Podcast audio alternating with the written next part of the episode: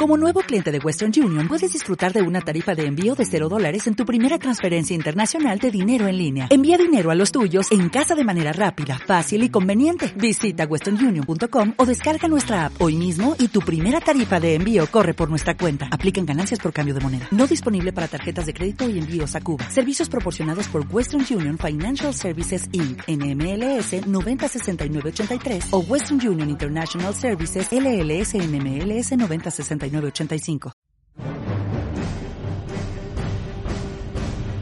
Copicón y Rogue 5 Star Wars, Quinta Región Chile, presentan Hobbycast, podcast de conversación sobre películas, televisión, cómics, música y otros temas que involucran los hobbies y el coleccionismo.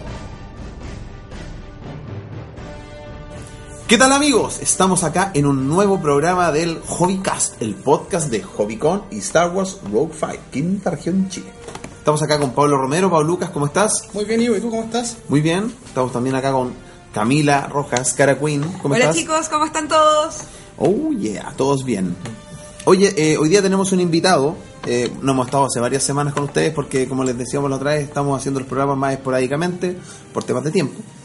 Pero tenemos un invitado que es eh, Luis Saavedra de Altair Films, un, un gran amigo mío de años que eh, tiene este proyecto de cómic que también partió con animación, eh, incluso con live action.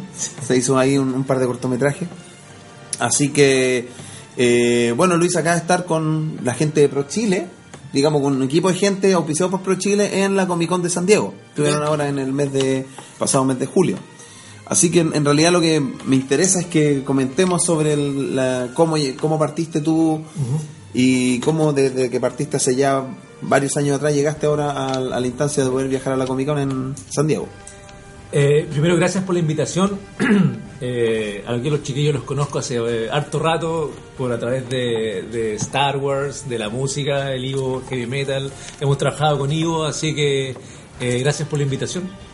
Y claro, como Ivo dijo, eh, tuve la oportunidad de ir a, a la 50 versión de la Comic Con San Diego, eh, que en el fondo es casi como el, el evento magno de la cultura popular. Eh, está desde... 1970. Sí, Parte de sí, 1970, exactamente. Exactamente. Y eh, como varios saben, partió como un evento solamente de cómics, que se juntaban amigos a conversar de los cómics que había en esa época, invitando artistas, guionistas, etcétera. Y con el tiempo se hizo tan famosa eh, que se comenzó a meter el tema de la televisión, eh, los trailers de las películas son exhibidos allá, eh, porque la atención de la gente es tal que se crea un ambiente súper, yo creo que apropiado del fondo, digamos, ¿no? es co- como para celebrar todo esto. El tema de los cosplay, yo creo que, es casi como el 70% que hace única esta experiencia, porque unos cosplay así hay cosas diversas en, el planeta y yo creo que Comic Con es una de ellas. O sea, está el cosplay desde la persona que iba en silla de ruedas hasta el cosplay de la abuelita que está eh, vestida de Coraje y Mabel, ¿cachai? Eh, ese amplio... Muriel. perdón. Muriel, ¿qué dije yo? Mabel. Mabel. Mabel, la, la abuela Muriel de, Coraje. corra- de Corraje, el perro copar. Coraje, exacto. Corraje. Menos Eh, mal que tenemos a Camila aquí que no. no Perdón, cosas más nuevas. Corrección. Hay, hay un, hay un, un sonido, un chachazo. No, está bien, sí, imposible cachar todo, sí. Sí. Ah, existen nuevas. más estímulos de los que vamos a poder... eh, Claro. eh, A propósito de lo que decías de los cosplayers Sí. en sillas de ruedas, que los arreglan como naves, como de Star Sí, Wars, es o sea, increíble. increíble. Y, y, y la verdad que esa diversidad es como difícil eh, como eh, experimentarla en, en otra parte. Además que todos están en la misma onda, eh, todo- todos tienen como esta especie de, de- de ganas de celebración en el fondo. Claro. Eh, bueno, y la verdad que con, con, eh, con el proyecto de Altair y la luz del poder es una eh, novela gráfica infantil que hicimos con Cristian Morales. Cristian Morales es eh, guionista, él ha hecho otras cosas como Hijo Ladrón, la adaptó del libro Al a la novela gráfica. Mm, novela gráfica, eso, verdad. y, y, a- y ahora es parte como de los colegios. Eh, entonces Cristian tiene un muy, muy buen ojo para adaptar. Entonces, eh, como bien dijo Ivo antes, Altair era una serie de animación eh, que, la, que tuvimos que reducirla a una narrativa gráfica de 200 páginas, que en el fondo son 6 volúmenes. Eh, tuvimos que agarrar el guion de animación que originalmente estaba y adaptarlo a este a, a este gráfica. ambiente, claro. Que, en el fondo- Oye, que es súper diferente en el fondo un guion de una serie Claro. a, a- Sí, eh, son dos mundos diferentes. Yo Claro. me acuerdo de Altair porque con, con Luis hicimos un primer, un primer, eh, eh, digamos, video, no, no, cortometraje, por allá por el Ah, 2003, do- ¿cachai? 2002, do- 2002, sí, 2003 sí, sí. fue un proyecto, después hicimos otro en 2004. Sí. Hoy muchos años. eh, animados. Sí, Después hicimos otro animado el 2007. Ese Sí. ya, ese, ese yo ya sentí que era como. Es que ahí experimentamos con, eh, con animación eh, cuadro a cuadro, trabajamos con eh, el Pablo Alibaut, que Al principio. descanse, sí, Ah, sí. gran animador de, de Valparaíso. Y yo creo que eso quedó súper bueno, pero a la Sí. vez también era súper caro, así como animar con nivel de lápiz. producción. Sí. Entonces quedó en un tráiler. Claro, Ah, y se al final- animó al- dibujando. Sí, pues no. animó un tráiler a 2D. Eh, Sí, yo me acuerdo haberlo visto, pero era a mano. Yo Sí. pensé que era digital. Es que después hicimos otras versiones, como que intentamos eh, experimentar con varias Técnicas. técnicas. eh, Yo me acuerdo final- que el que resultó como, como piloto era, ¿o no? El del, dom- no, el del 2007. 2007, sí, el, sí. Que, el, el que era, el que era animado, el último Ese, animado antes de hacer live action. claro. Ese ya como que tenía forma, ¿cachai? Ya era Sí. como, esto ya... Hay algo acá. Hay algo acá. Hay algo acá. Claro, y al año siguiente se hizo el, ese mm, cortometraje de 3371 Sí, sí. en las dunas. Que también Era tenía... abstracto. Sí, era como bien abstracto. No, estaba bueno. la música también. la hizo Ivo, obviamente. La pueden encontrar ahí, pu- pon el, el link si quieres después. Bueno, está lo que Altair o el 3371, ahí pueden buscar algunas cosas. claro. Entonces todo partió en el fondo, ya así como en el proyecto de poder hacer la serie, nunca la pudimos hacer porque CNTV, Corfo, Fondar, no lo ganamos. Entonces dijimos, ok, ya, hagamos esto de una forma y como en el fondo como para sacárselo del cuerpo en realidad ya como, como para que esté algo presente, Concretarlo. concretarlo, exacto, eh, hicimos en la novela gráfica. Y eh, esa novela gráfica fue acompañada, o está acompañada de un videojuego muy simple que la pueden descargar en, en Apple Store y Google Play, y de un book trailer. Oye, qué genial. Sí. Entonces, eh, ¿por qué hacer esto? En el fondo es como uno prepararse como para ir a estas ferias, por ejemplo, Comic Con. En el fondo en que eh, yo sé que no voy a competir con Marvel ni con DC porque es mucho, pero en el stand que estábamos con Pro Chile eh, pasaba mucha gente. Entonces decía, ah, usted es eh, de Chile, sí, Chile, ah, sí, yo estuve en la Patagonia. Sí, y además Oh, hacemos esto. claro, hacemos esto. Y ahí la gente se queda conversando, súper interesada en el fondo del material hispano que, que no había en la Comic Con. De hecho, era creo que es como una, como una oportunidad ahí que no ningún stand tenía material en español. Y Chile era el único. Entonces, como que se acercaban, varias personas llevaron también de regalo. La, la idea que todos teníamos con las letras editoriales eh, es editar allá, en el fondo, eso. Que- ¿Editar allá? edi- editar allá, claro. En inglés. En inglés. Ya. Eso es lo que en el fondo Pro Chile eh, espera un poco cuando llevan a las, a las misiones tecnológicas. Oye, expliquémosle a los auditores quién es, qué es Pro Chile. Pro Chile es la entidad del gobierno preocupada de la exportación, ya sea de palta, vino, eh, minería, etcétera, y desde hace aproximadamente cinco años eh, apostó por la industria creativa. Por el arte, en el fondo. Eh, sí, y lo dividió en tres áreas principales, que es la audiovisual, Ya. con la animación, Cine, animación, claro, series. exacto, eh, narrativa gráfica y videojuegos. Esas son las tres principales áreas que en el fondo están agarrando gente y llevándola al mercado. Por ejemplo, hay varias personas de Valparaíso que fueron ahora a la Gamescom, que es una feria en Alemania, solamente de videojuegos, en el fondo que van a buscar Mm. eh, publishers, eh, y- y- inversionistas. Y, ¿Y Pro Chile los llevó también? y Pro Chile Ah. lleva en el fondo a estos grupos. Y, O sea, nos lleva a los eventos que son idóneos para el, Claro. para el mercado, para el producto Exacto. que están Claro. pretendiendo exportar. Exacto, Mm. exacto. Entonces, eh, de la manera que funciona Pro Chile es que tienes que eh, presentar un proyecto, eh, tienes que tener cierta eh, cierto camino hecho. Por ejemplo, para Comic Con pedían, si no me equivoco, cinco publicaciones hechas. Ya. Y eso significa que, que estén impresas, por ejemplo, que tengan el ISBN, que estén inscritas en, en el, en la DIVAM, en, el registro cierto de, de libros en Chile. Y eh, eh, eso, o sea, en el fondo tener como esa experiencia ya de haberse editado. Y eh, también tener una propuesta que ese producto eh, con potencial exportable. Claro. Yo creo que el, lo audiovisual y lo- el texto eh, tiene harto esta posibilidad de, de tener mercado afuera. Por ejemplo, sin ir más lejos, lo menciono porque estaba leyéndolo actualmente, el Juan Buscamares, el- la Claro. obra que sacó Duan, Claro. el Félix Vega, Claro. él todos estos productos los sacó en Europa. Exacto. ¿No es cierto? O sea, primero fue... Se, se dio a conocer en el extranjero antes Sí, que en Chile, porque sí. lamentablemente el mercado acá es un poco más cerrado. Nadie Sí. es profeta en su tierra, dicen. Claro. Y de hecho es súper interesante porque, por ejemplo, Europa es otro mercado. O sea, en, en, en Comic Con no, no había Tintín, no había Asterix. Asterix, no. No. Entonces uno se da cuenta, eh, ok, este es otro mercado. Y para eso, por ejemplo, Pro Chile lleva gente a Angoulême, que es el que es como un festival de la banda de cine que le llaman allá en Francia, que en, que en realidad no son cómics en el fondo, ya tienen como otro estatus de, de, de cómo se llama. De otra categoría Otra categoría, claro. O sea, de hecho, yo creo que en Europa odian a los superhéroes, así como que... sí, sí, sí, sí. No, por ejemplo... Es que son, claro, por ejemplo, Moebius, eh, famoso en Europa, eh, creo que trabajó dos cosas con Marvel.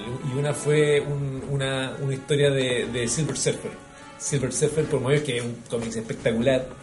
Eh, pero ahí quedó, en el fondo son como dos, dos cosas totalmente distintas. Y Angoulême, por ejemplo, calza mucho con, con lo de Vega, porque tiene ese trazo como de Manara, de, de, de, de, de Puerto Maltés, esa onda. Claro, el dibujo por un lado y el contenido. Y el contenido también, la, la, la, la historia. Claro, porque hay- al menos por lo que yo eh, eh, he leído por ahí, es bastante atractivo para el mercado europeo al menos.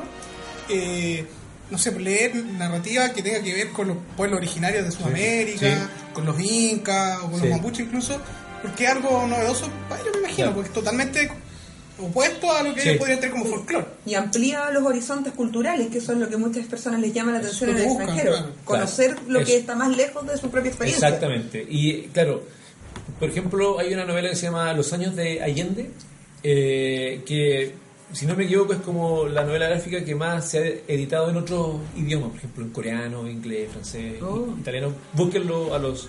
Bueno, el extranjero siempre les ha llamado mucho la, la atención la historia de Allende, bien potente. Súper potente, por todo el tema político de fondo. Además que está súper bien dibujado por Rodrigo Elgueta. No, y la presentación de la- era muy bonita, era una muy bonita No, no, sí, es un, es un, es un librago bien, bien Sí, bonito. ¿no? Y bien hecho, con bien un hecho. pintado bien bonito, Sí. como bien precisa la... Exacto. Y eso. Ha entrado súper bien, por ejemplo, en Europa. Entonces, claro, uno aprende en el fondo de, de ver, ok, Comic Con es otra cosa, es, es- es- es como eh, celebración, así. Por ejemplo, en San Diego se cierran como las cuatro cuadras alrededor del, del centro de convención y el centro de convención es, Es como- gigante. es gigante, así es como a ver, en distancia es como del Casino de Viña del Mar al Sheraton. Esa es como Wow. la distancia solo de, del, sea, como del toda la costa. Toda la costa. Toda la costa. eh, entonces eh, cierran la, como las cuatro cuadras y, hay cosas masivo. todo el día. Y es todo el día eh, festivales de cosplay, competencia de cosplay, eh, bandas en Lanzamiento. vivo, lanzamiento de, de cómics, de series, de películas. Eh, por ejemplo, está están los mismos artistas que han dibujado, por ejemplo, Neil Adams, eh, clásico de Batman, Mignola estaba. Ah, eh, tú le tomaste unas fotos, me parece. Sí, sí, sí, sí. Derek Riggs, el de Iron Maiden. el Iron Maiden, eh, Bill Sienkiewicz también está también y por supuesto Frank Miller que es como como o sea, ¿quién no conoce a Frank Miller? Claro, de la está ahí. ¿cachai? O sea, entonces como que es como oh, No, y los invitados son súper variados, por ejemplo, invitan a luchadores de la Sí, WWE, sí, que hace estaba como, ahí, ¿qué hacen habían, aquí? ¿Qué hacen ahí? Entonces, Power Eso- Rangers. por eso me refiero que es como lo más diverso que uno podría encontrar en términos eh, están todas las formas ahí. ¿Cómo era el stand de ustedes? Así como primero de un aspecto práctico y después cómo era la visibilidad, cómo era Sí. la recepción del público. El, el- la, bueno, la, la, la feria tiene alrededor como de 2.000 stands. Ah, poquito. O, o más, no, no sé. Yo no sé, si- sí, yo no sé si alcancé a recorrer toda la, la feria, porque eh, es mucho, pero el stand de ProChile era un stand de 5x5. Ya. ¿Ya? Ah, Cinco bien. metros, sí, eh, en donde hay una mesa y nos turnábamos, por ejemplo, los chicos tres salían y tres nos quedábamos. Entonces, por ejemplo, eh, yo con Sebastián nos quedamos dibujando en la mesa y así como gente pasaba y, y como ahí haciendo un poco de embajador a través del, del cómics. Claro. Y Tenían pendones, me imagino, pendones al fondo, afiches. ¿cierto? Eh, cosas para regalar también. Hay Ah, que, ¿en sí, por ejemplo, postales, afiches. ¿Chapita? Eh, chapitas eh, se llevó y por ejemplo eh, hay hay eh, libros que de repente si a alguien le gusta mucho y no lo va a comprar se le regala por ejemplo. Ya, entonces perfecto. claro está así como como esa opción de, de obsequiar Tenía, algunos números, disculpa, unos números para regalos, junto con todo ese claro merchandising de. de- cosas claro cada uno llevó material y algunos se regaló Eso, no sé. todo eso está financiado por Pro Chile. Mira, Pro Chile eh, paga el, el, el- el pasaje en avión, paga el, el stand que ya. Es que debe costar el una millonada. Creo que salía 10 mil dólares. Ah, 5 barato. metros por 5 metros. Eh, y claro, y el, el- la, la entrada del fondo que es como tu. El, el- ¿Cómo se llama? La, La credencial. La la, credencial. la credencial que es por todos los días. Ah, el Launcher con la. Con la Y ahí, ahí no- nosotros podíamos entrar antes de la hora que se abría. Claro, porque tienen que preparar la exposición, Exacto, montar y todo el asunto. Claro. Y, y ya esas cosas tienen un valor es invaluable. O sea, no sé si, eh, si se pueden comprar entradas, por ejemplo, de la Comic Con, no sé, una semana antes, creo que es imposible. No, Se imposible. compran no. por Imposible, internet como el año años. antes. No, hay lotería, parece, no sé, es un, es un, es un proceso que no, no sé si yo solo hubiera podido ir, ¿cachai? Claro. Porque es muy, eh, es muy caro. O sea, Y es un poco engorroso, por lo visto. también. generalmente la, la gente compra entradas por el día. ¿Tú hablas de la entrada como visitante? Sí, Sí. exacto. O sea que tan complicado, más complicado Sí. que el Celebration. Sí. Sí. O sea, Es que es mucho más masivo, me imagino. es masivo porque aparte que eh, uno vende, por ejemplo, productos especiales. Desde Funko, desde Star Wars. Hay uno le gustan los Funko, pero... Pero es que me imagino en ese sentido que ya, la Celebration va a un público objetivo. Eso, Un exacto. fan de Star Wars va a pagar, pero a la Comic Con puede ir cualquier persona que en realidad Cualquier quiera persona. ir a tomarse una foto con la roca. Eso. Y en realidad no le importa nada más que ir a tomarse la foto con la Eso, roca. eso. Acaba de La- ser un punto de encuentro muy heterogéneo. O sea, la- las filas eran, eran de horas. Así que yo no, yo, yo no hice ninguna fila porque en el fondo hubiera pasado toda la Comic Con haciendo fila, pero había estaba el panel de, de ¿cómo se llama? De la última Thor. Eh, Ah, la que la ¿Cómo que se llama? la- No. Cuando estaba ahí la Natalie La Portman y levantó el martillo. Todo eso. Spoiler, Esa se fila- muere de tristeza. Esa fila luego era gente acampando así la Me noche imagino. anterior. Entonces, claro, obviamente hay gente que compra para ese día. Y, Claro. y- y hace lo posible para estar ese día. Y, tratar de ver al foro que le interesa. Por ejemplo, si hay un foro que solo Sí. de los anuncios de Cartoon Network y la gente quiere ver qué pasa con Claro. Steven Universe y Es- sí, monos, exacto. están ahí haciendo fila ese momento. Estaba el stand de Steven Universe y... Por la película. Por la película, claro. Y fileta así con Steven. Voy a compartirle después varias fotitos o si se meten al Facebook, ahí tengo una lista de, de cosplay, Cool. de los stands. Y hice un mini videíto también como de resumen para que vean la, la- así como la magnitud. Eh, pero ya así como el tercer día ya como que duele la cabeza porque en el fondo es como demasiada información. No, y la cantidad de gente, es Sí, mucho sí. estímulo. Para uno que ya no está tan joven, debe ser bastante No. No, Y repetir no todo. estoy tan joven. Ya, para nosotros. Corta la amo. Era una talla. Era Creo la- que estuvo de cumpleaños Lío la semana pasada. Sí. No, y además que, por ejemplo, nosotros íbamos como en plan de, de, de pega. En el fondo era tratar de tener reuniones con, con editoriales, por ejemplo, IDW, Top Cow, eh, Image. Entonces, como que se daba esa opción de poder juntarte, aunque aunque obviamente Image no iba a llegar a comprarte tu. No, tu- lo más es cambiaron tarjeta, hicieron esto es lo que hacemos. Eso es lo que Y a hacemos. los Pero extranjeros, algo- bueno, algo de lobby tenías que hacer, pues. Eso es, a eso íbamos, ¿cachai? Como a conocer gente y... Eh, Generar redes. Y en las redes. Claro. Conocemos gente de DC Comics, ¿cachai? Muy, muy simpáticos, que querían hacer eh, como expandirse a Latinoamérica con historias un poco más eh, latinas, al fondo, así como... En un momento se habló así como que, ¿qué pasaría si Batman estuviera en los Andes, por ejemplo, descubriera la ciudad de César? Y nosotros, sí, por favor, dele. Hágalo. Ah, lo hacemos. Yo se lo hago. Se lo hacemos. ¿Cachai? Entonces, como que lo, lo entretenido que será esa instancia eh, para, para hablar con estas personas que en un día normal no, no sería muy difícil. ¿Y a los gringos qué les llamaba la atención del stand de ustedes? ¿Qué Ah, es lo que les, sí. les llamaba la atención? Habían dos, dos, dos tipos de gringos. Uno, el que no sabía nada de Chile, el que no sabía dónde quedaba Chile. Y el otro ¿Tienen que- autos? Claro. Viven en rucas. Vivían en edificios. Y los otros que eh, hayan estado, por ejemplo, de pasada en Chile, hayan estado en la Patagonia. Y eh, la verdad que se interesaban más por más por Chile que más que por un producto en sí. Fondo como que les gustaba la idea, oh, qué bueno que estén aquí en, en Comic Con, entretenido, en Chile. Y, y la mayoría como que se habían ido con un gran recuerdo de, de haber pasado un buen tiempo acá. Así como, sí, estuve en Patagonia. Es que eh, turísticamente Chile es como lo más atractivo Eso. que podría haber un extranjero. Exacto. Extranjero, digamos, de un país desarrollado. Obvio, obvio. Entonces, como que, claro, ese- en ese sentido eh, éramos como embajadores de, de, Sí, de- po. de Chile, todos conocían Chile obviamente por el vino, eh, el, el desierto de Atacama. Mm. Y me imagino los hitos, como el terremoto del 8.8, Mm. el, golpe, Sí. el golpe militar. Por ejemplo, muchos no sabían que Isla Pascua es parte de Chile. Ah, ya. ¿Sabían? No. No, no sabía. No sabían. Oh, qué guático. El, el al frente del paraíso le decían, ah, bueno, técnicamente quinta región, es, es quinta región. No queda al frente de Caldera, en realidad. Queda así como por Sí, ahí sí, arriba. la cuarta. Mm. No, es es parte de la quinta región, pero no, no queda al frente de Valparaíso.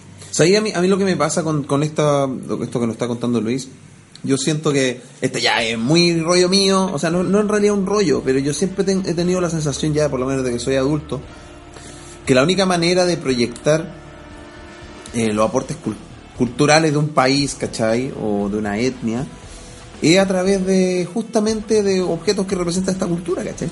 Y en el fondo, si te das cuenta, lo único que puede generar, digamos, viéndolo desde el punto de vista de los negocios, eh, una, digamos, ingreso a largo plazo es la cultura, ¿cachai?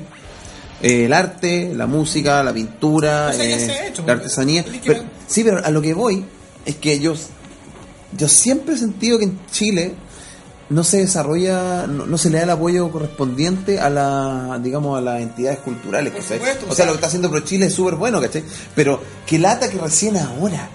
Ahora, yo no soy de las personas que también piense que el Estado tiene que apoyar en todo al- a, a todo el mundo, tampoco soy est- estatista, pues, ¿cachai?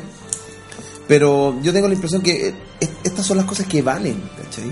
Porque no podéis seguir dependiendo siempre de los recursos naturales. Independiente de que el Pro Chile, por ejemplo, en algunos aspectos esté dedicado a, a- a difundir otros elementos Sí. de, de- o sea, otros productos chilenos, Sí. ¿cachai? Es que lo que pasa es que un país en vías de desarrollo, la verdad es que tendría que preocuparse de, de explotar todos los recursos, o sea, no solamente recursos naturales o minerales, como tú, Intelectuales. sino que la investigación, la tecnología y el arte. Exacto. Y de hecho, lo que quería decir antes, igual tenemos expresiones, y quizás por eso también somos famosos, por Pablo Neruda y Gabriela Mistral, que son dos premios Nobel Por en supuesto, Chile. claro. Y son Y muy icónicos y reconocidos. son en el icónicos, Sí. claro. Igual son antiguos ya, ¿cachai? Sí, son antiguos, estoy de acuerdo. Y es, es lo que tenemos, ¿cachai? Entonces, eh, es importante que el país apoye y quizás Pro Chile no, mu- no muchas personas saben que existe ese, Claro. ese camino, sí. Porque tampoco se, se... Todo lo que es cultura igual es como cerrado. Si te- Lo que pasa es que de, de partida, eh, por ejemplo, eh, son carísimos. O sea, como pa- para quedarnos en San Diego tuvimos que arrendar una casa, eh, éramos cinco y gastamos 400 lucas cada uno. Así como estar en la casa. Ya, claro. Porque más ¿Estaban cerca del cerca? Comic Con, estábamos como a 10 cuadras. Ah, igual cerca, pueden llegar Cerca caminando. Podían a llegar caminando. Sí, sí. Pero carísimo. O sea, esa era una parte de los gastos que nosotros teníamos que hacer como... Asumir como delegación. Claro, eh, comer, el transporte. Entonces, yo sé que no... Claro, uno puede ir, pero pero pero hay que hacer un esfuerzo. en el fondo, Es que es lo, que, eh, es lo mismo que le pasa a los deportistas. po. puta, es lo mismo. es Lo lo Exactamente. mismo. ¿Por Eso. qué? Porque no hay un fondo, eh, digamos, contundente para poder cubrir todas las necesidades, para poder tú eh, imponerte en un proyecto de esta magnitud. Porque estamos hablando de países desarrollados que todo es, es más caro. Mira, pero Chile, este era el tercer año que iba a la Comic Con. Comic Con lleva 50. ¿Cachai? Entonces es como eh, un camino. Es, es, ok, tenemos el, el- el tercer año. Eh, de hecho, mañana tengo que ir a Santiago ahí a hablar con, con ProChile a ver cuáles son los hitos que se hicieron, así como a dar cuenta eh, si- vale o no la pena ir el próximo año. Yo, yo creo que sí, claro. Pero la verdad que eh, Oye, ¿había alguien de Pro Chile con ustedes? Ah, eh, estaba el Matthew, que es como el representante de ProChile allá en, en Los Ah, Ángeles. perfecto. Ah, perfecto. Claro. Como Oye, embajador. Pero muy nuevo Sí. que sea este proyecto. eh, es bueno que se vayan dando estas instancias. Es que se va de a po- en el fondo. Y yo creo que tiene que ver con. Porque la cultura popular eh, está de moda, por llamarlo de alguna Sí, forma, en esta última sí, década. claro. Porque antes los cómics no los pescaba nadie. O sea, lo que te dije yo, Felipe tuvo que ir a Sí, España. Entonces, eh, estos ahora por lo menos son puertas que se están abriendo. Y me imagino que debido a las generaciones de ahora, porque si, si los más jóvenes, o los que ahora, no sé, por los adultos jóvenes, por decirlo de alguna forma, que están en- trabajando en esto, en el gobierno o donde corresponda, están eh, conociendo estas puertas o estos, Sí. eh, eh, estos eventos y están buscando alguna forma de cómo financiar para llevar personas que... Eso, sí. O sea, eso no existía hace 10 años atrás. no, no, exacto. Con cueva para el, deporte y hasta por ahí. Pues si piensa que el Fondar parte por allá por el año 93, 94. y el ¿cachai? fondar es nacional nomás. Claro, pero piensa en esa, en esa época recién, independiente Además- que hayamos salido de, de- de- de la dictadura, pero no había apoyo cultural en esa época a, a instancias más transversales, ¿cachai? Recién ahí parten. Y yo creo que en fondo, eh, aunque hay gente que se diga, ah, porque esto está viendo el Estado, pero yo creo que es un deber, ¿cachai? Es un deber del Estado dar una, un apoyo y, de- y difusión supuesto, cultural, o sea, Para ¿cachai? visibilizar Independ- lo que se hace acá también. Exacto. Independiente de como tú decís, tampoco es la idea que financie todo o a todo, pero el Estado tiene que eh, en- sentirse orgulloso de que hayan personas que tengan esta capacidad de competir en el extranjero a más o menos el mismo nivel Claro, claro. y de la forma de- y tener la forma de financiarlo. No, no sí. Y, y la- y la- lo, lo que es súper importante también es como es, eh, es tener el compromiso eh, que en el fondo que es por eso que ProChile te dio un, un cofinanciamiento. Ya. O sea, claro, nos- nosotros te llamamos, pero tú también tienes que poner de, de tu parte, que lo cual encuentro que está bien porque ahí, ahí sí que hay una, un compromiso de parte tuya, porque muchas veces, eh, por ejemplo, el año pasado fui a la Feria del Libro de Gua- Guadalajara, también fue gente por, por Chile y, y- y hay gente, o sea, en realidad, eh, que no, no lo aprovecha como debería hacer. Nada de más. No, y también sirve para que Que no de- se de gente, me Ah, imagino. Que, Que debe ocurrir. claro, pues, como todo debe orden de cosas. Exacto. El Entonces, entonces el, el, el- el tema de que del cofinanciamiento te ayuda a o te, te obliga en el fondo a comprometerte, ya si vais para allá, en el fondo tienes la necesidad de, de- de trabajar. Claro. Claro. Y yo creo que ahí eh, coincidimos todos los que fuimos ahora en esta... Oye, ¿cuáles editoriales, eso te iba a preguntar, ¿cuáles, qué editoriales eran las que asistieron? Fue la Arieste, que so- eh, son todas de Santiago. Sí, sí, Arieste, sí. eh, Doctia, eh, eh, el Sebastián Garrido, que Ya. es ilustrador y eh, eh, editor, nosotros, y eh, Guter, Guter.cl, que Ya. es como una es un, como un Netflix de cómics nacional. Ah, ¿Y perfecto. cuáles fueron los títulos que están como más visibles? Los más visibles, el, eh, por ejemplo, eh, el de Docti había uno que eh, se llama Tarde para un café, algo así. Es como. No, no, no es manga, pero como que está apuntado a ese, a Ese ese, público. a ese público. Y esa estética. Eh, a, a esa estética, Doctia llevó la biografía de Lautaro, que Ya. está muy bien dibujada, súper bonita.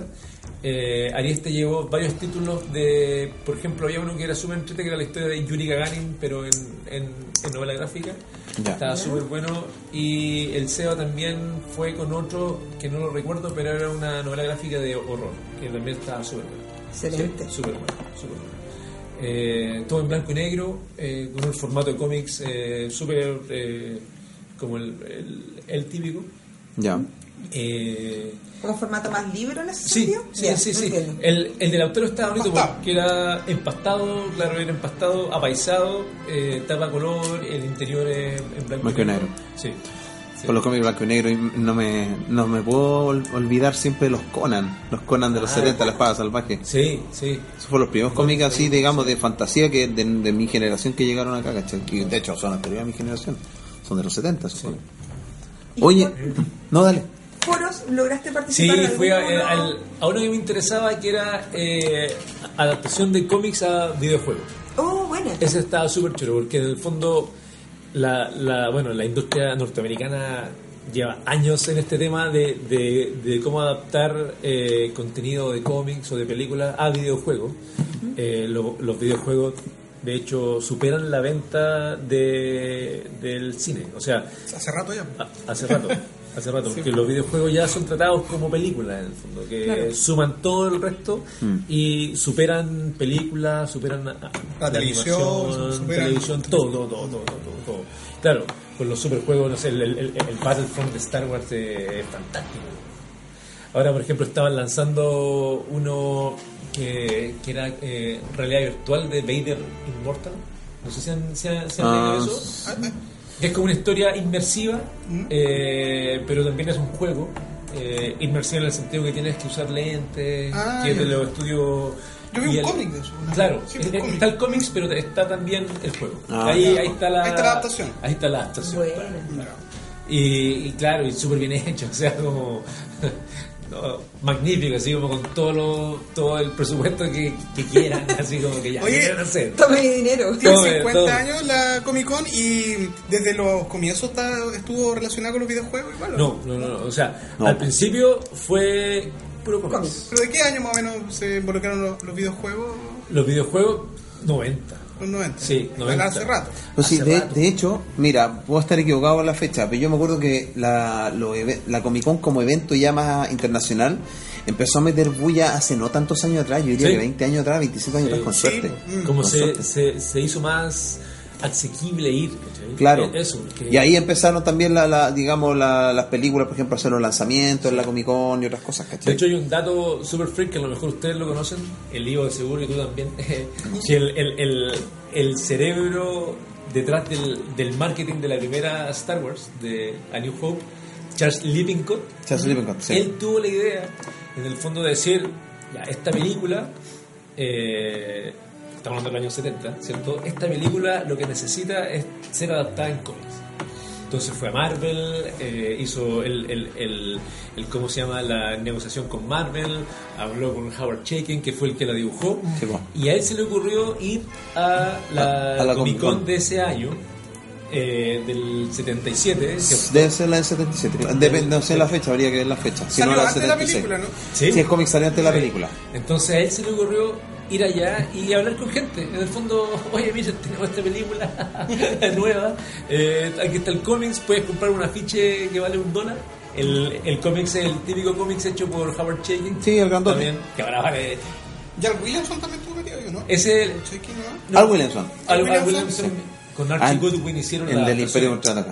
Pero hicieron las tiras de, para el periódico. Ah, el periódico, razón. Ah, Sí. Hoy salió un libro compilado eso hace Sí, unos años atrás. de los de- lo viste. ya. pero- Está- Y lo vendían en la. Una vez que nos fuimos a Santiago con el templo, que lo tenían a la venta ahí en la. eh, ¿Cómo se llama? En Basile, no, en Basile. No, sí está. eh, Chazán, en Chazán. En Chazán estaba, no, sí. eh, oí de doble galo, sí. No, sí, yo me acuerdo que lo vi en Estados Unidos, ese cómic no quise comprar porque. Por si acaso. Y lo interesante es que ese fue como el primer caso de éxito. En el fondo, cuando ex- eh, la guerra de. Gal- claro, siendo presentada en Comic. Entonces, cuando, cuando, cuando la guerra de las galaxias fue un éxito después, eh, todas las otras películas quisieron hacer la misma. Copiar el formato. copiar el formato, ir a Comic Con. eh, no sé, después siguieron con el Imperio Contraataca. O sea, se podría decir que Lippincott es el responsable de asociar el cine Sí, con los con cómics el- y la Comic Con. Pero ojo, ojo que en la época mucha gente comentaba que Star Wars era un cómic llevado al cine. Porque ¿cuáles eran los referentes anteriores? Yo siempre comento esta Flash cuestión. Gordon. Claro, el, el Flash Gordon antiguo. Y si nos vamos a 1977, dos o tres años antes había salido el que ni siquiera era cómic, estaba el de el de Doc Savage, ¿cachai? Que era un personaje de Paul. A fines de los 60 teníamos la Barbalela, tenemos la adaptación de Batman de, mm, de Adam West, tenemos estos cómics de Diabolique de ese cómic eh, europeo, eh, italiano, si no recuerdo. Sí. Y hay una película de Bolí como el 68, ¿cachai? Ay. Pero todos tenían un tono, un tono camp. Por eso te digo, en el fondo, comparar ese tipo de cómics con Star Wars, igual son como, eh, eh, hay como un salto impresionante, pues, ¿cachai? Por eso digo, siempre hay gente que decía, esto es por primera vez un cómic en el cine. Eso. Hay mucha gente que eso en Bueno, la hay época. mucha gente que cree también que Star Wars era el libro y, y se adaptaron a las Exacto, bueno, sí. Hay gente que creía que lo- cuando iban a salir las precuelas, que esos libros ya estaban escritos. Eh. había una. Exactamente. Entonces, ahí, ahí se, se, se, ¿cómo se llama? Se probó ahí el caso de éxito de que, ok, estando en Comic Con podemos tener más gente, más audiencia, Bien, acercarnos a los fans. Eso no lo, no, no lo sabía. Sí, Charles Livingston. Seco. Después él se fue, eh, tuvo problemas con Lucas. algo como- Pa' variar. pa' variar. como que no le dieron el, el, el espacio, eh, no sé si necesario o no sé qué, pero se fue y produjo Flash Gordon, Duna, Judge Dredd y, y eso. Oye, a propósito de cine y cómics, eh, te vi en Facebook que había comprado varios cómics adaptadores- adaptaciones, ¿no? Blade Es que es la perdición, Comic Con, Comic Con es la perdición, en realidad porque no solo hay- están todos los títulos nuevos, así como por ejemplo Steven Universe, eh, hay un crossover de Cazafantasmas con los Transformers, eh, hay unas tiendas así pero O sea, la pasta dura. La pasta dura, la pasta base, la pasta base. Drogas Eh, duras, eh, el cómic. cajas y cajas y cajas así y de hecho hay una caja gigante así un- un dólar Ay, barato, man. Ay, un dólar y ahí tenéis que meterte así A buscar, eh. no y ahí la ¿Y uno gente se pelea con otros ñoños No. por los cómics? no no, no. los ñoños Es que me lo imaginaba casi como una venta así como Black Friday que te muestran en el cine. no, porque el- yo me doy cuenta que el ñoño es organizado ya, va con su lista, va así con Ay, su, qué lindo. con su papelito. Entonces iba, iba con el, con el menú y decía, necesito el Spider-Man 243, ¿lo tendrás? Y toma. Ahí uno iría haciendo un desastre, así como, oh, este no lo tengo, oh, qué buena, y Sí, 800 sí, cómics. sí. Este no sé si lo tengo, mejor me lo llevo por la casa. después lo voy a revender. ¿Cuánto Pero- es 100 dólares? Deme tres. Sí. Uno para prestar, uno para tener como No, me refiero al total, de ahí ni cuenta, sí, ya, ¿cuánto? 200 dólares el cómic de un No, dólar. no, si con los otros chicos, o sea, en realidad sufrimos porque pa- pasaba, y, oh, eso, cacha, oh, esto, esto, y, y, y en el fondo, eh, en un rato sería cualquier luca. Claro. Hay merchandising también que uno debe comprar, así como hay la figurita que el... Ahí estaba el lanzamiento del, de, del, en el stand de Disney y de Lucasfilm, el, este, ¿cómo se llama el nuevo Stormtrooper rojo? Ah, el, el, el Sith Trooper. Sith Trooper, ese estaba. Una fila, loco, así, pero gigante. Se Ahora va a ser un fue. desastre si a la gente no le gusta fue. después de la película. Sí. Claro, Capitán Se Fanma, fue. todos, todos compraron ese Capitán Fanma, man, Para pintarlo rojo. No, se fue al tiro. Y... Pero yo encontré varias cosas que, por ejemplo, la, la adaptación Marvel de Blade Runner. Sí, la. Que me salió, dos números me salió 10 dólares. Súper barato. Eh, encontré la adaptación de Laberinto también. Oye, dos, dos, dos números, pero ¿dos números estaba completa? O Completo, sí, sí. En dos tomos. Sí, Es que me- sí, yo me di cuenta que Marvel no era un, un tomo, eh, o sea, un tomo es una revistita, o sea, no, no es Una grapa. eso, eh, uno o cuatro. Por ejemplo, me compré el de Blade Runner, que, que eran dos, y la historia se cuenta súper bien. Y con el dibujo de Al Williamson, que, que el mismo loco que, que Imperium Contraataca, hace un dibujo fantástico. Eh, me compré también bien ñoño la adaptación de Laberinto. Ah, la película de. Sí, la película de, de David Bowie, eh, que también estaba súper bien hecha. La de Last Starfighter. El último guerrero espacial. El último guerrero espacial, que también salía 10 dólares los cuatro números. Qué barato todo, Barato, ¿cómo no te compraste todo? Eh. Me lo compré Me todo. compré- ah, no, la adaptación de. Alien o algo así, ¿o no? De Indiana Jones. La de Los Cazadores del Arca Perdida Ah, bueno. y El Templo of Doom. Ya. No había nada de Alien. Caleta. Sí, sí. Obvio. Caleta, estaba. Volver al futuro. No, estaba el, estaba el, el tomo original de. El, el dibujado por. ah, eh, ¿Cómo se llama? Eh, Simonson. Al Simonson. Wal- Walter Simonson, ¿no? Walter, Walter Simonson, Simonson. creo que fue el que dibujó la, la, la adaptación original del cine de Alien 1, Ya. eh, pero que la dibujó para Heavy Metal, por la revista. Ah, para la revista Heavy Metal, ya. Sí, y, y estaba ese. Ya. Estaba ese.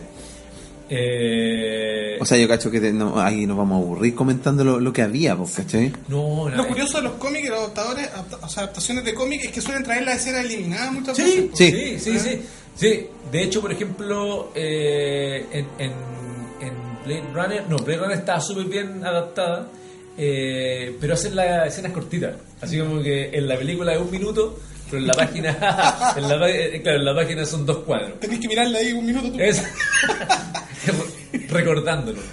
Sí.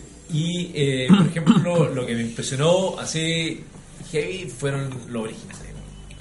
Hay un original de 50 mil dólares. Oh. Un, un original de La Cosa del Pantano. Dibujado por Bernie Wrightson. Oh, shit. Ahí así. 40 mil dólares. 40 mil dólares.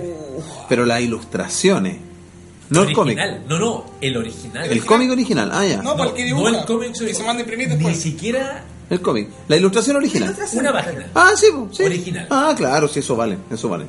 Qué hermoso. No, pero Finlet, no sé si alguien compró ahí, eh, pero ah, claro, habían precios desde. Bueno, el más barato era como dos mil dólares. Baratísimo. Me llevo O sea, 10. para un original de no sé qué, así, de un, de un Neil. No sé, así como. Neil Adams, de un Batman de los 70. La, la viñeta que nadie vio, sí, pero de Neil Adams. De Neil Adams, claro. claro. Por Un ejemplo, de Alex Ross. sí, estaba Alex Ross, pues, estaba el stand de Alex Ross. así. ¡Ay, qué Oh, maravilloso! carísimo también. De más. Carísimo. Y lo que uno, yo tampoco sabía, en, mi ignorancia, eh, yo me quería sacar una foto con Neil Adams. Pero espérate, salía foto con Neil Adams, 50 dólares. Autografía por Neil Adams, 30 dólares. Dibujo de Neil Adams, 80 dólares. Y al final te gastáis como 200 dólares. No lo hice, no lo hice en realidad. Oh. No, pues, le saqué una foto lejos. A los chilenos. Es que es imposible porque, por ejemplo, después Derek Riggs, que estaba firmando también dibujos de Eddie, también cobraba 100 dólares Sí, por, por la pasada. Tenía que comprarle el dibujo. Claro. O tú llevar algo de, de Derek Riggs. Eh, el que era super piola era eh, Mignola. Que si, Ay, le, Mignola, ah, que si le compraba ahí el cómics, te lo firmaba. Ah, bueno. Sí, buena onda. Buena onda, Mignola. O Mignola. Miñola. Miñola. Eso sí, italiano, creo. Claro. Eh, bueno, el panel de, de Frank Miller, llenísimo. Wow. Me Me imagino. imagino. Sí. ¿Está haciendo algo nuevo, Frank Miller? No. Mm, no. Está No, feo, solo o por ser él. solo por ser él. Sí, no, se pasó. O sea, el loco habló y todo así en silencio, así como. Sí. Hoy yo me acuerdo que el día de la fin de semana de la Comic Con allá fue el acá tuvimos el, guardando las proporciones el Starfest, po, ¿cachai? Y me acuerdo en el Starfest nos enteramos de algunos lanzamientos allá en la Comic Con, pues de repente un amigo me dice, Ivo, Ivo, Ivo, un amigo que me, para wearme, me dice, tío Ivo, tío Ivo, el, eh, Fernando Galvez, me dice, tío Ivo, tío Ivo, mira, y mandó el trailer de Picard. Oh, sí me acuerdo, tú me dijiste, ¿viste el tráiler de Picard? ¡Salió un tráiler! ¡Oh! ¿Lo viste, lo viste en tu grupo? O sea, lo, lo vi en el teléfono también, Claro. pues sí. Ah, no, pero sí. ya no cachaste, O sea, Es dos, que hay paneles allá, pues, pero es imposible Sí, seguirlos y todos. los tres que hay ahí en el lobby listos listos para entrar al, Mm. al panel. Ah, el, el, así como un punto choro que pasó en el stand fue que estábamos conversando y de repente pasa un, un, un caballero con un jockey, así como que nosotros lo íbamos mirando y dijimos, bueno, Rubén Blades, weón. Ah, de veras, El de- stand de Ah, Chile. que pusiste foto de Sí. Ah, Era por Depredador, ¿no? No, por Walking Dead. Sí, pues salía Ah, en Walking Dead. en- en el, en el, El Fear the Walking Dead. Ah, ya. Entonces estaba ahí, El se, spin-off. se acercó a ver así como los cómics chilenos y le digo, hola don Rubén, ¿cómo está? Y como que ahí como que le cambia la, la cara así como de chucha, alguien como que me reconoció porque el público gringo en realidad no... No pesca mucho. Es que tení- los gringos le dicen Rubin Blades. Rubén Blades. Rubin Blades. ¿No he cachado el tráiler de Depredador 2? Presentan María Conchita Alonso. Rubin Blades. Bueno, y nos pusimos a conversar y el tipo súper simpático, eh, siempre tuvo mucha buena experiencia con Chile en, en la música porque dice, "Güey, cada vez que voy para allá me atienden súper bien y lo paso muy bien, así que seguimos nosotros hablando media hora. pues. Y ahí la pregunta ñoña, compadre, y la que, desde que lo vi le dije, ¿cómo fue actuar en Depredador 2? Ah,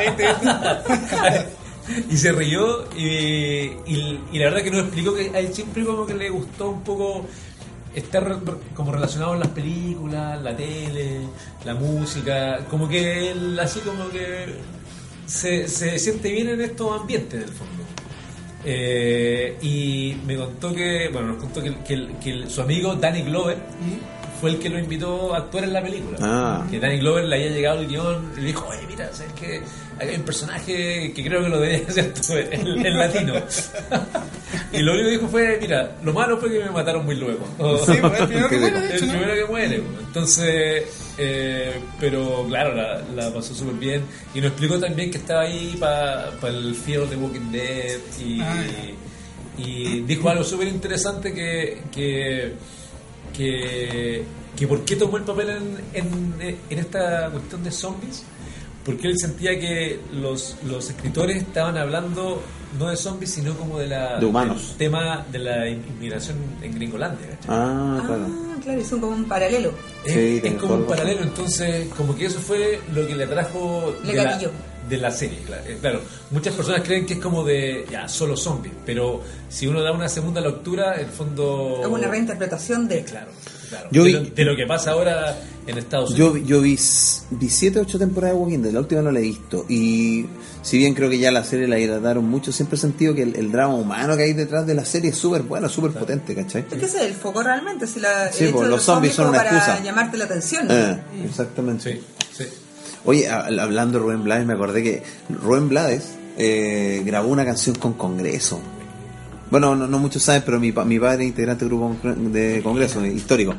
Y claro, se llevan bien y hay una que se llama El Sombrero Rubén. Creo que está en el aire puro o en el uno de esos discos año 90, 90. No, uno de esos discos entre el 90 y el 92.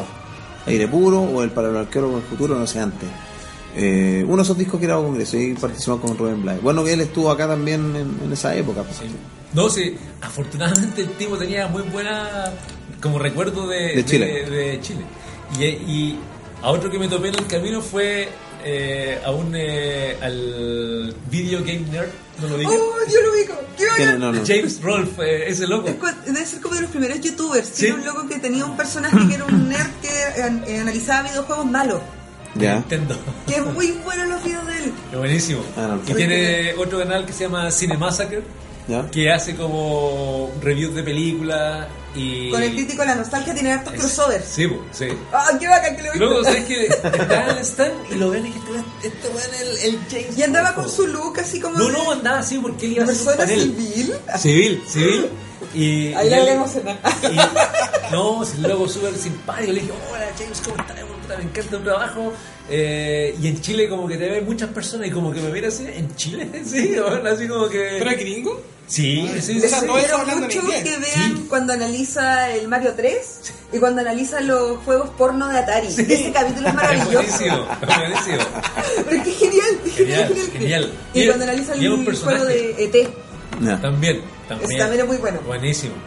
Y, y ese loco andaba caminando y, y la verdad que todas las personas, por ejemplo, eh, con el tema del cosplay, eh, son son súper abiertos, pero hay que hay que ser también súper eh, como amable, eh, decir, oye, bueno, me encanta tu traje, me puedes sacar una foto contigo. Como con más respeto por el espacio.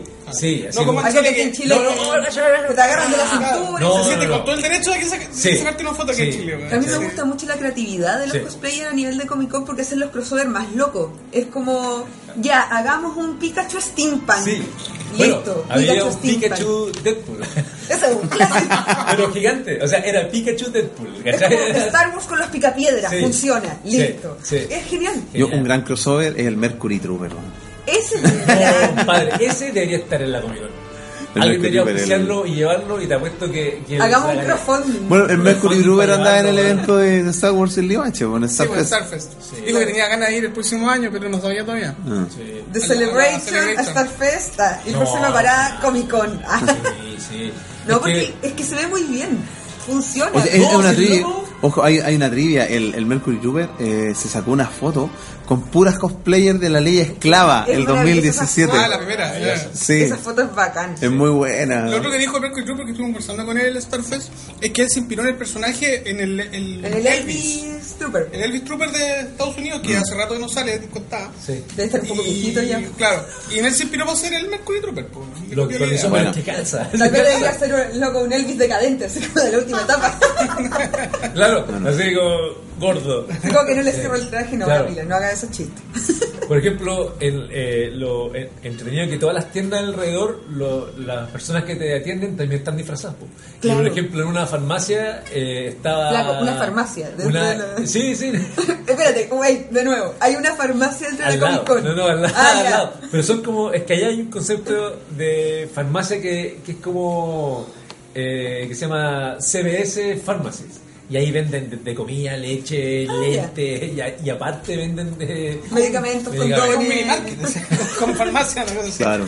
como minimal que eso. Pero también puedes ir con la receta a buscar un medicamento. O sea, es ahí Magistral. El capitalismo al 100%, compadre. Y cómics, obviamente. Un cómic en la farmacia, Claro. qué lindo mundo. Y la persona, eh, hay una chica que estaba atendiendo y estaba vestida como Eleven, pero de la serie 1 pelada, así como. Ah, con rapá y Rapada, con el vestido rosadito. Sí, pues me dijo, no, no, bonito. sabes que yo me rapé para, el- para esto, lo encontré entretenido. Pero acá porque ni siquiera está en la Comic Con y eso No. planificó porque trabaja al lado de la Comic Con. Sí. Es como, me voy a rapar para Sí. Eleven. Oh, qué maravilloso. Y ahí atendiendo heavy así como yo soy Y la Eleven. gente embalada. Embalada. Yo me foto con ella obviamente con Eleven y la viene así en su papel y todo. Oye, pregunta, ¿es verdad que afuera se ponen religiosos con letrero y todo? Subí un video. ¿En serio? Oh, qué genial. Sí, bro, hey. ¿Pero qué gente que protesta contra como de alabar a falsos héroes y ponen como Jesús es el verdadero héroe. ¿En serio? Sí. Siempre. Y siempre he visto cosplayers que se van con la intención de fastidiarlos un poco. Por supuesto. Y- No, o sea, había un tipo. ¡Ay, qué no hermoso! sé si se puede usar lenguaje de adulto. Dale. Ya. En, en- aquí, pero. Le ponemos un aviso parental. No, había un, un tipo con un megáfono, eh, con dos personas así con un, con un Cristo, cartel. claro. Eh, entonces, con el megáfono, y ustedes, eh, maricones, no saben que es, eh, es pecado que el pene penetre por el ano, eso es culpa de ustedes porque eso es pecado. Y así. Explícito. Oye, pero es que Explícito, para ¿eh? niños, fue familia. Hermano. y, su- y súper surreal porque todos los tipos disfrazados, así como.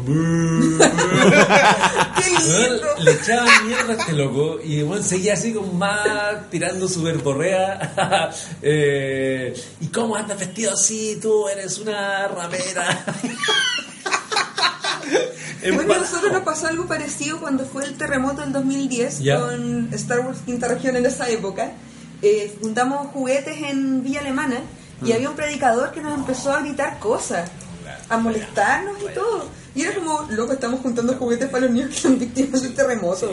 Y los locos así No, como gritándonos cosas, gritándonos cosas, Sí. con No, megáfono. Y el, y, el, y el ambiente en el fondo de la Comic Con es súper familiar, ¿cachai? Así como Sí, la pues, mamá era disfrazada. la mamá con el niño en el, co- en el El coche, el coche también. disfrazado de Oye, pero nave. espérate, un tipo que se esté gritando ese tipo de cosas que atentan contra la mujer y la buena costumbre no lo es sacado por policía. Es que eh, libertad de expresión. Anda así tal cual. Sí, tal cual así, megáfono sentado en Claro, la si mientras yo cacho, mientras no haya violencia más... Física, así como de ir a Eh. la combo. Sí. No, y aparte que no entran directamente al perímetro, están porque no paguen la entrada para entrar a Comic Con, Ah. sino que están como en el calle. de la cuadra del frente. Claro, al, al frente y, y en realidad Es iba a ser era es parte yo creo que de como de, de toda esta mitología de Comic Con porque están todos disfrazados en cosplay Está y todos disfrazado de- riéndose de Predicator. no y al lado Predicator. Qué buena. Fatal. el Anótalo, qué buena idea. Predicator.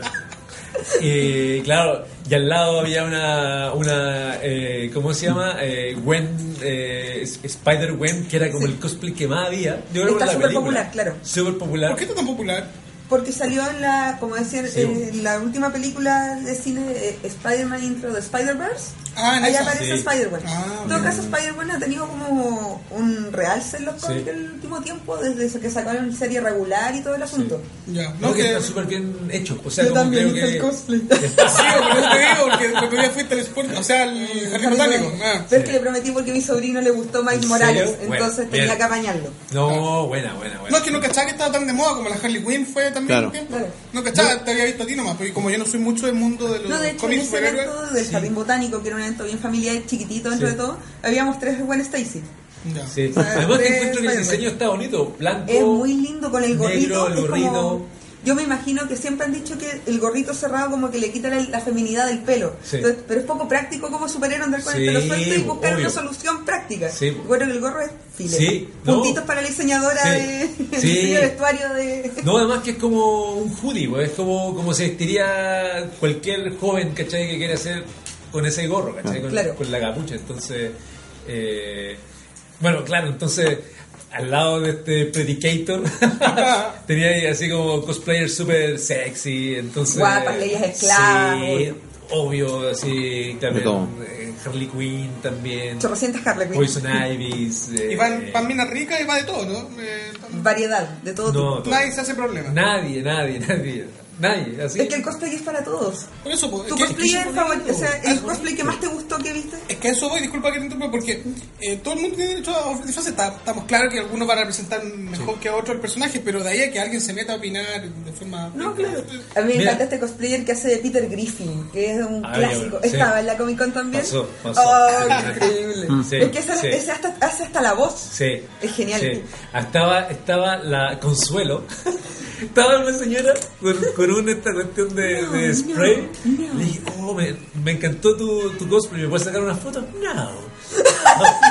No picture. Y ya la mira así metida en su papel. Ok, just one. y seguía y limpiaba los cómics. Eh, Ay, qué hermoso. Pero el que más me gustó fue el, eh, el de la chica esta de Eleven, que fue como la más, así como piola y metía en su... Se rabó la- el pelo y ahí hizo. Pero también, o sea, Batman eh, antiguo, Batman eh, Christian Bale. Eh, Crossovers de Batman, Sí, Adam West. exacto. Eh, habían unos, eh, obviamente Cazafantasma habían harto. Buena. Eh, había un Capitán América así, pero heavy, buenísimo. Era, podría haber sido el doble de acción de, De la película. Del, del, De Chris. Pero la pregunta sería, ¿es, ¿tenía el trasero de América o no tenía el trasero? Tenía el trasero de América. Para él entonces. Sí, no, si el loco se nota que, que era fisiculturista o algo, ¿cachai? Porque eh, había uno, bueno, está Bob Esponja. Infaltable. Patrick, infaltable. Eh, pero yo cacho que el, el más eh, elaborado era uno que un, que un compadre hizo un, un, un Hulkbuster. Ah. Gigante. Con lucecitas. Sí, y, y era una armadura, así, buenísimo, buenísimo. Qué hermoso. No, y claro, y lo, lo, lo entrete que uno ve que hay caleta de pasión ahí, o sea, como que te Sí, preparáis todo el año. amor para esto. Sí, y en realidad yo creo que eso le da la fiesta al, a la Comic Con. El, o sea, el, el, el tema del cosplay es el 70% de, de la celebración porque ya está bien, tú pudieras ver cómics. Eh, Comprar juguetes, sí, merchandising. Eso, pero también podrías hacerlo cualquier día del año. Por ejemplo, te metí en cualquier parte, ya compráis el Funko que estaba ahí, quizás más caro, etcétera, o la figura, o el Sith Trooper, etcétera. La loncherita de Star Wars. Claro.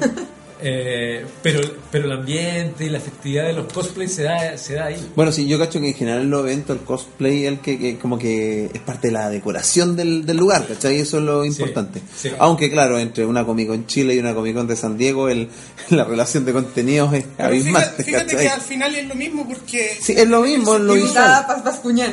Porque, porque lo que pasa es que yo le pregunté a algunas personas que, que- que, como siempre han criticado ese evento, cada vez más, y yo les preguntaba, bueno, sin embargo, igual asisten, igual, se- ¿y por qué van? No, porque igual es buena onda, te juntáis con gente que veí en esa sola, Sí, sola ocasión, Pero lo que pasa y es que- al final que esa producción se, se aprovecha de esa situación y de los cosplayers.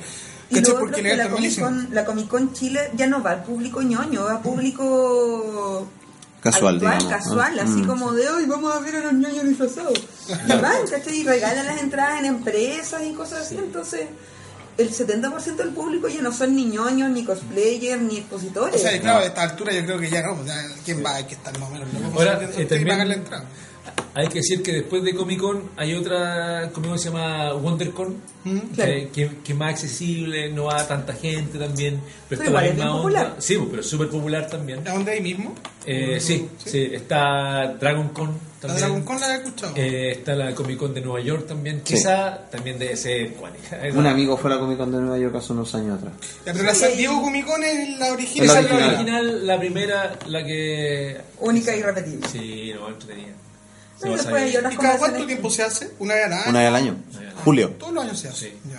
Sí, de hecho, parten al otro día que termina est- esta Comic Con, tienen que partir a lo- hacia... a A trabajar semana- inmediatamente en la próxima Sí, producción. sí. ¿Y cuántos días son? Una semana. Una semana. Lo que pasa es que, en, eh, por ejemplo, una semana, el primer día se abre, que es el, el día del preview que le llaman. Que a esa media tarde, en el fondo, que se, hable- se abre como a las 5 de la tarde, se abre solamente para gente de los stands. Ah, perfecto, como para que ustedes puedan Exacto, socializar entonces. y comprar cosas entra- antes de que sea masivo. Claro, exacto. Eh, conocer gente, por ejemplo, está el stand de Heavy Metal, que son los que hacen los cómics de Iron Maiden ahora, que traen la, la figurita y le están sacando el jugo hacia el máximo a, a Eddie. Eh, estaba ese stand, eh, el de Lego, bueno, en cual- bueno, estaba Nintendo, estaba el de Gundam también, para los fanáticos de Gundam. Eh, y eh, se da la oportunidad como de, de entrar a ver así como... Qué buena. No, Qué bueno tener esa posibilidad porque cuando uno Sí. está en un stand Sí. no tiene tiempo como para salir a turistear. Exacto, sí. Sobre todo como tú mencionabas, las filas, la cantidad Claro. de gente y todo. Y por eso hacíamos estas cosas de, de ya, salían tres, se daban una vuelta, iban a hablar, volvían tres, salíamos los otros tres. Ya, eh, al almuerzo, claro. Oye, Y- tonteras prácticas les daban colación, les no, salían no, a no. comprar. Adentro de la Comic Con había un, un casino, en el fondo, pero daban pizza, hamburguesa o burrito. Burritos. Burrito. Pero eso lo pagaban ustedes. Sí, po. Ah, ya. y la hamburguesa más cara de, de- así de, la comiendo chimichangas. Sí. O sea, pura comida rápida, ¿no? no. Nosotros, ¿qué hacíamos? Eh, salíamos a comer al lado. Al lado habían puestos de, de, de Carrito. hot dogs, sí, carritos. Y en el fondo igual te ahorras ahí hartas lucas para comprarte un cómics. Decía, a ver, voy a gastar 10 dólares en una La hamburguesa. queda igual allá. Mejor me compro Pero- 10 cómics de un dólar. Esa es la matemática. o me compro una adaptación de, de película. Un Funko. no, la locura de los Funko. Allá también está la locura de los bolsa, Sí, o sea, Funko te da una bolsa así grande y podíais meter como 20 Funko. ¿Cómo puede ser que ideas tan malas sean tan. es que en ese sentido el Funko... ¿Viste el documental ¿De qué? de los Funko? No. Bueno, me di la paja de verlo. Sí. No pude, no pude terminarlo. En ese sentido Y no tenía sueño. Los Funko no pude. son una bonita figura de colección, pero es una forma barata de regalarle a alguien algo que está asociado a algo que le guste. Sí. Si en ese Fácil. sentido, es algo fácil, rápido, es como ya, este loco es fanático del lagarto Juancho, y le compra un Funko del Sí. lagarto Juancho, y el loco lo tiene en su oficina. Eso. Y ¿Sabéis listo. por qué? Porque, ya, un, eh, una figura de Games of Thrones, o no sé qué. Ya hay miles de. y más cara, y está el Hot Está el Toys. Hot Está el Hot Toys, el- etcétera, Inaccesible, bueno, o sea, no voy a comprar un Hot de Toys. Bandai, un montón Claro. de variedades. Es que a, mí- a mí, la ¿sabes lo que pasa en Funko? El Funko un puto Hello Kitty, bro. Es un Hello Kitty, va hombre. Oye, Pero para- es el tema, es un juguete barato y rápido de Sí, hacer. Sí, sí, sí, que sí, lo sé. dentro de ese contexto es práctico, ahora lo entiendo. O sea, si alguien hacer po. un regalo el día de- del amigo secreto, Amigo lo que secreto sea, la pega. Ya, Funko. un mono. A lo que le gusta Star Wars, ya un Vader de Eso, Funko. Se acabó. Pero de ahí a ponerte a coleccionar Funko, o sea, porque a mí me regaló un Funko de Vader, te juro que no me pongo a coleccionar Funko. No, no, sí sé. Pero hay gente que colecciona Funko, po, weón. No, pues más varios amigos de nosotros coleccionan Funko. Y se llenan de Sí. Funko. Sí. Bueno, no, no espero no ofender a nadie, pero encuentro que son feos. No, Eh, no, no los No, coleccionaría. o sea, son, son bien especial, pero quizás como eh, gente de nuestra generación quizás no lo valora tanto. Eh, bueno, lo- yo colecciono los monos de Kenner, ¿cachai? Los de la Guerra de las Galaxias, y tengo varios, pero son carísimos ahora. O sea, no sé, un mono 100 dólares, 120 dólares, carísimo. Entonces creo que el Funko es una manera original, barata y rápida de, de hacer Sí. feliz a un niño. En todo caso, yo tengo vetado a todos mis amigos que el día que me regalan un Funko se los voy a tirar por la cabeza. Lo saben todos mis amigos. Hoy quiero vivir esa experiencia que Aunque esté autografiado por Gene Simmons. No, no, no, no, no, no, no, no, Claro. no. No, no, no, no. Oye, eh, Yo creo que tenemos que ir terminando ya. Sería bueno que finalizáramos que nos contarais más o menos de tu trabajo. De qué se trata el cómic que llevaste, el personaje. De Altair. La historia de Altair. Altair. La Claro. historia de Altair, bueno, Altair es una historia de ciencia ficción y fantasía eh, enfocada para niños. Eh, cuenta la historia de este joven que no quiere responsabilidades, quiere andar solamente en su moto en la nieve, pero le llega un hito en su vida que es que su abuelo le regala una luz extraña. Y debido a eso se mete en problemas. El orden supremo, que son los, de cierta forma los, los nuevos líderes de esta sociedad totalitaria, lo comienzan a perseguir. Y en este camino conoce a, otros personajes, por ejemplo, como los errantes de las nieves, los serpientes blancas. Eh, hay una heroína que, que antes es mala, que es la mano derecha del orden supremo, que es Octavia. Y obviamente después va a cambiar de bando y se van a morir de ahí. Es como un Robotech eh, de ahora, en el fondo. Ya. Sí. Tiene El viaje del héroe, el básicamente. viaje del héroe, exactamente. Y tiene temas, por ejemplo, metidos con la, la Antártica chilena, el tema de los Selknam está metido entre Sí, medio. Eh, eh, eso, De los Selknam. Selknam. Ah, buena. Sí. Agarraste como Sí. lo rico de la mitología Sí, de Tierra sí. del Fuego de alguna forma y lo integraste a tu... Buena. Y de hecho, en la, en la investigación que hicimos un poco para, para armar el guion, digamos que hay un mito que se llama el, el, el, el mito de Taijin. Y Taijin era un joven eh, que fue guiado por su abuelo para luchar contra una mujer mala que estaba robando el agua de la, de la, de la tierra, ¿cachai? De la comunidad. Y fue como, mira, así como que calzó un poco como lo, con lo Con teníamos pensado. Sí. Y los no están relacionados igual con el cosmos, con el espacio, con la Lo que pasa es que tenían una co- cosmovisión eh, casi como eh, completa de la naturaleza, en realidad. En el fondo, el, el cielo, el entorno, la comida, eh, el, el hecho de, de- de crecer también, que son las fotos que más hemos visto todos. que Claro, de los rituales de los de jóvenes rituales, cuando empiezan a exacto. su primera cacería y Exacto, ese tipo de cosas. Exacto. Y hay un tema muy interesante que a mí me, me intriga mucho, que es la, la, la, la, la capacidad de ellos para resistir el frío. Y hay, y hay Sí, una pues, historia... Todas las fotos están como en pelota. Sí, exacto. Entonces, hay una historia que no sé si es verdad, no le he podido ve- verificar, pero dicen que como en los 80 vinieron japoneses a sacarle sangre a los niños, como para tenerla así como guardada. Porque nadie del mundo soporta esas eh, te- temperaturas. Tiene una mutación genética, sí. Pues ya mi cabeza Oye, se los imaginó un Selman así como meca gigante con Pero los Evangelion. no están, Sí, no sí. están extintos los Selknam. A ver, es que ahora Mira, sí. se sí. supone que sí, pero Se siempre aparece Pero, una señora que dice de ser descendiente. Pero rescataron sangre, ¿tú- ¿en qué año fue ese? No, esto es una leyenda. Ah, es una leyenda, Lo, no- que no- lo- lo leí, no recuerdo dónde lo leí, o si lo inventé, o si lo conversé con alguien, pero estaba esa historia. Ya. De que alguien vino eh, de Japón, le extrajeron sangre como para estudiar el ADN de... Para ver la resistencia. Sí, sí. Super soldados japoneses. Entonces, eso también está metido un poco en la historia aquí de, de, de Altair. Interesante. Sí. Hoy vamos a ir cerrando entonces.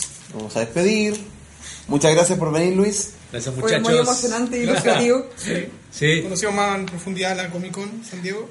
ahí les voy a compartir fotos de, de- Del viaje. del viaje, los cosplay, hice un álbum especial de cosplay. Ah. Oye, y para mandar. la gente que quiera ver cosas de Altair online, El, el sitio web www.altair y la luz del poder pueden descargar gratis el juego y pueden leer varias páginas gratis a través de Webtoon, ah, perfecto. sí, que es como una plataforma digital y pueden ver el book trailer también con la música de Ivo. sí. Y, y eso, así que muchas gracias por la invitación. No, gracias a ti por Y venir, por Luis. Ojalá que nos veamos una próxima vez. Yes. Las risas no faltaron. obvio, obvio, Oye, sí. obvio.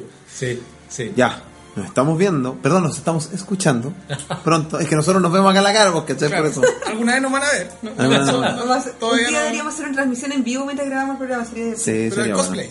bueno. Yo tengo pelucas para estar chiquillos. bueno, después de esa imagen mental horrible que se les acaba de hacer en sus mentes. Ya, nos vemos, que estés bien. Hasta la próxima. Chao, chao.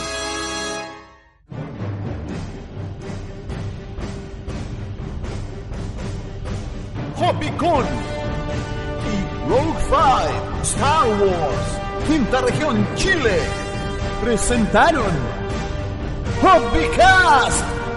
Estaremos nuevamente con ustedes en una próxima oportunidad.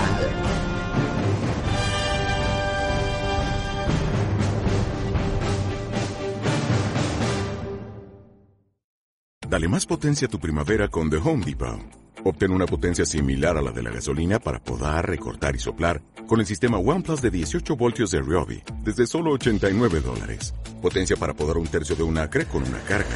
Potencia para recortar el césped que dura hasta dos horas. Y fuerza de soplado de 110 millas por hora. Todo con una batería intercambiable. Llévate el sistema inalámbrico OnePlus de 18 voltios de Ryobi. Solo en The Home Depot. Haces más. Logras más.